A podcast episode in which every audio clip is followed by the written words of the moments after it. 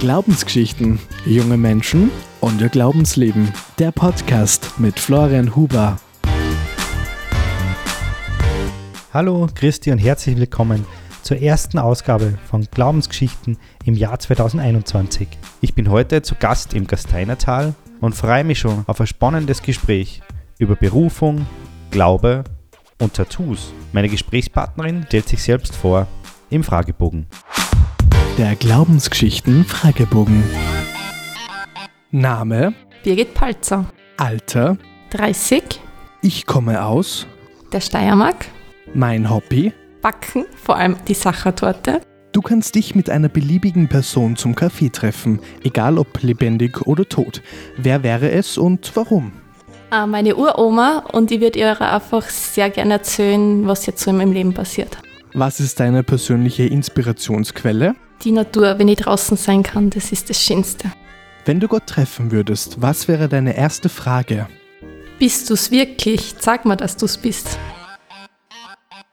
Hallo Birgit, danke für die Einladung und danke, dass du dir Zeit nimmst für dieses Gespräch. Wir sitzen hier gemeinsam im Pfarrhof in Bad Hofgastein, wo du seit Herbst letzten Jahres als pastorale Mitarbeiterin arbeitest. Ein doch nicht gewöhnlicher Beruf für eine junge Frau in der Pastoral für die Kirche zu arbeiten. Wie ist zu diesem Berufwunsch, zu diesem Beruf gekommen? Ja, das hat lange gedauert. Also es hat eigentlich fast zehn Jahre gedauert, bis ich mir dann wirklich entschlossen habe, dass ich das mache. Habe nebenbei schon immer studiert und jetzt in den letzten Jahren hat sie irgendwie einfach das richtig angefühlt und ich würde gerne einfach mit unterschiedlichen Menschen arbeiten und ich finde einfach dieses Arbeitsfeld sehr, sehr spannend. Was ist es genau, was das Arbeiten für dich in der Pfarre so spannend macht?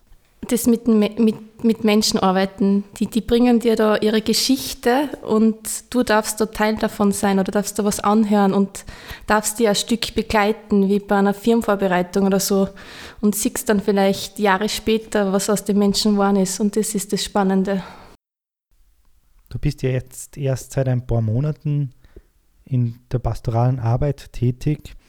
Was waren in dieser kurzen Zeit bis jetzt für dich die berührendsten, die bewegendsten Momente und Erfahrungen?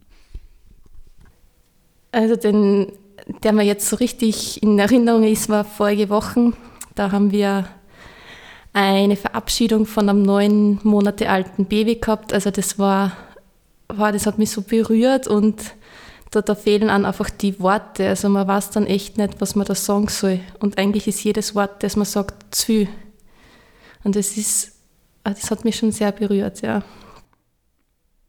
Was gibt dir persönlich Kraft, um Menschen in diesen herausfordernden Situationen zu begleiten?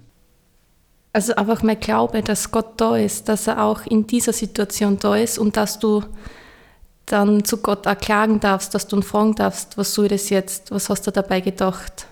Das gibt mir dann irgendwie, ja, die Stütze, ja, dass man dann da ist. Wenn man dir auf der Straße begegnet, würden wahrscheinlich die allerwenigsten auf den Gedanken kommen, dass du eine pastorale Mitarbeiterin, dass du eine Mitarbeiterin im kirchlichen Dienst bist. Und vor allem, wenn man dann noch deine Tattoos sieht, vor allem noch weniger. Wie ist es denn dazu gekommen, dass du dich hast tätowieren lassen? Ja, das erste Tattoo habe ich mir vor mittlerweile drei Jahren stechen lassen.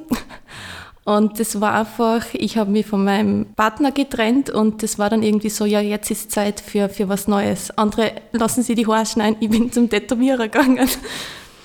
Und wenn man das erste Mal merkt, dass das vielleicht doch nicht so schmerzhaft ist, dann, ja, dann lässt man sich ein paar weitere stechen. Wie viele Tattoos hast du mittlerweile? Mittlerweile sind es fünf, aber es sind schon ein paar weitere in Planung. Deine Tattoos, haben die für dich einen ästhetischen Grund, eine ästhetische Bedeutung oder steckt da noch mehr dahinter für dich, dass du dir diese Kunstwerke auf deine Haut hast stechen lassen? Ja, sie sind unter anderem so schön arg, also ich schaue sie schon sehr gerne an, aber es, hat eigentlich jedes der fünf hat eine Bedeutung. Also das erste ist einfach so die Erinnerung an meine Uroma, einfach dieses Jahr, dass sie immer, immer da ist, egal wo sie jetzt ist, aber sie, ich trage sie immer, immer bei mir, ja.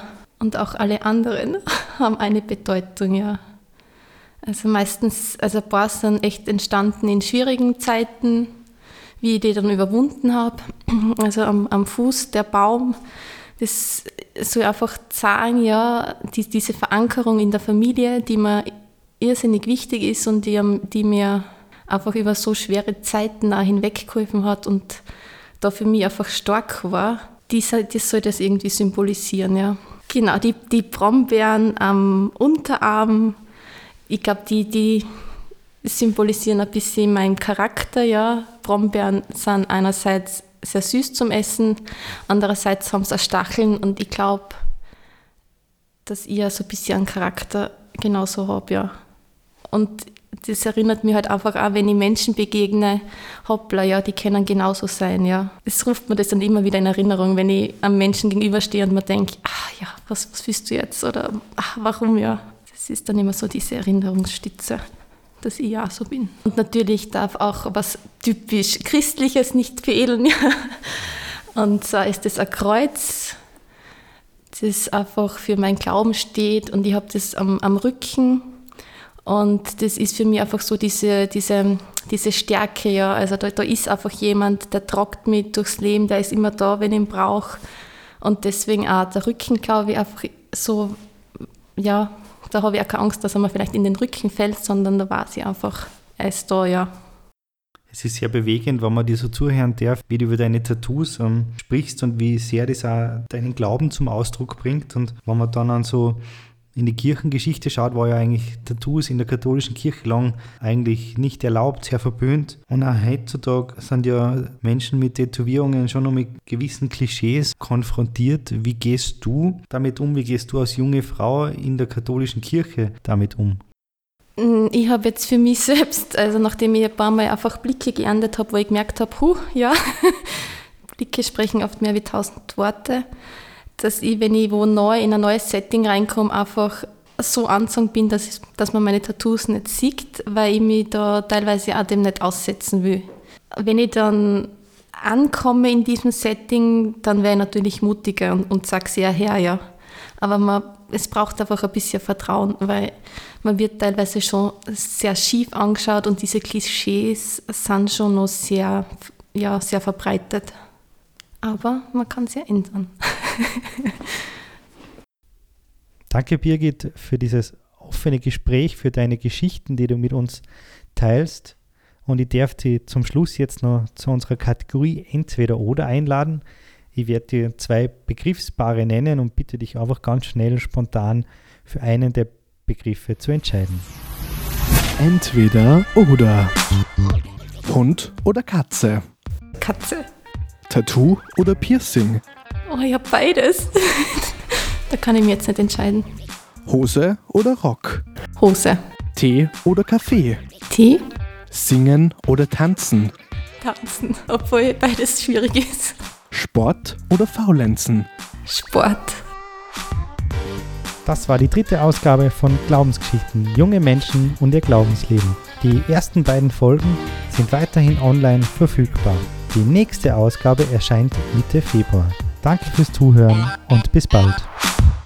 Glaubensgeschichten, junge Menschen und ihr Glaubensleben. Ein Projekt der katholischen Jugend Salzburg.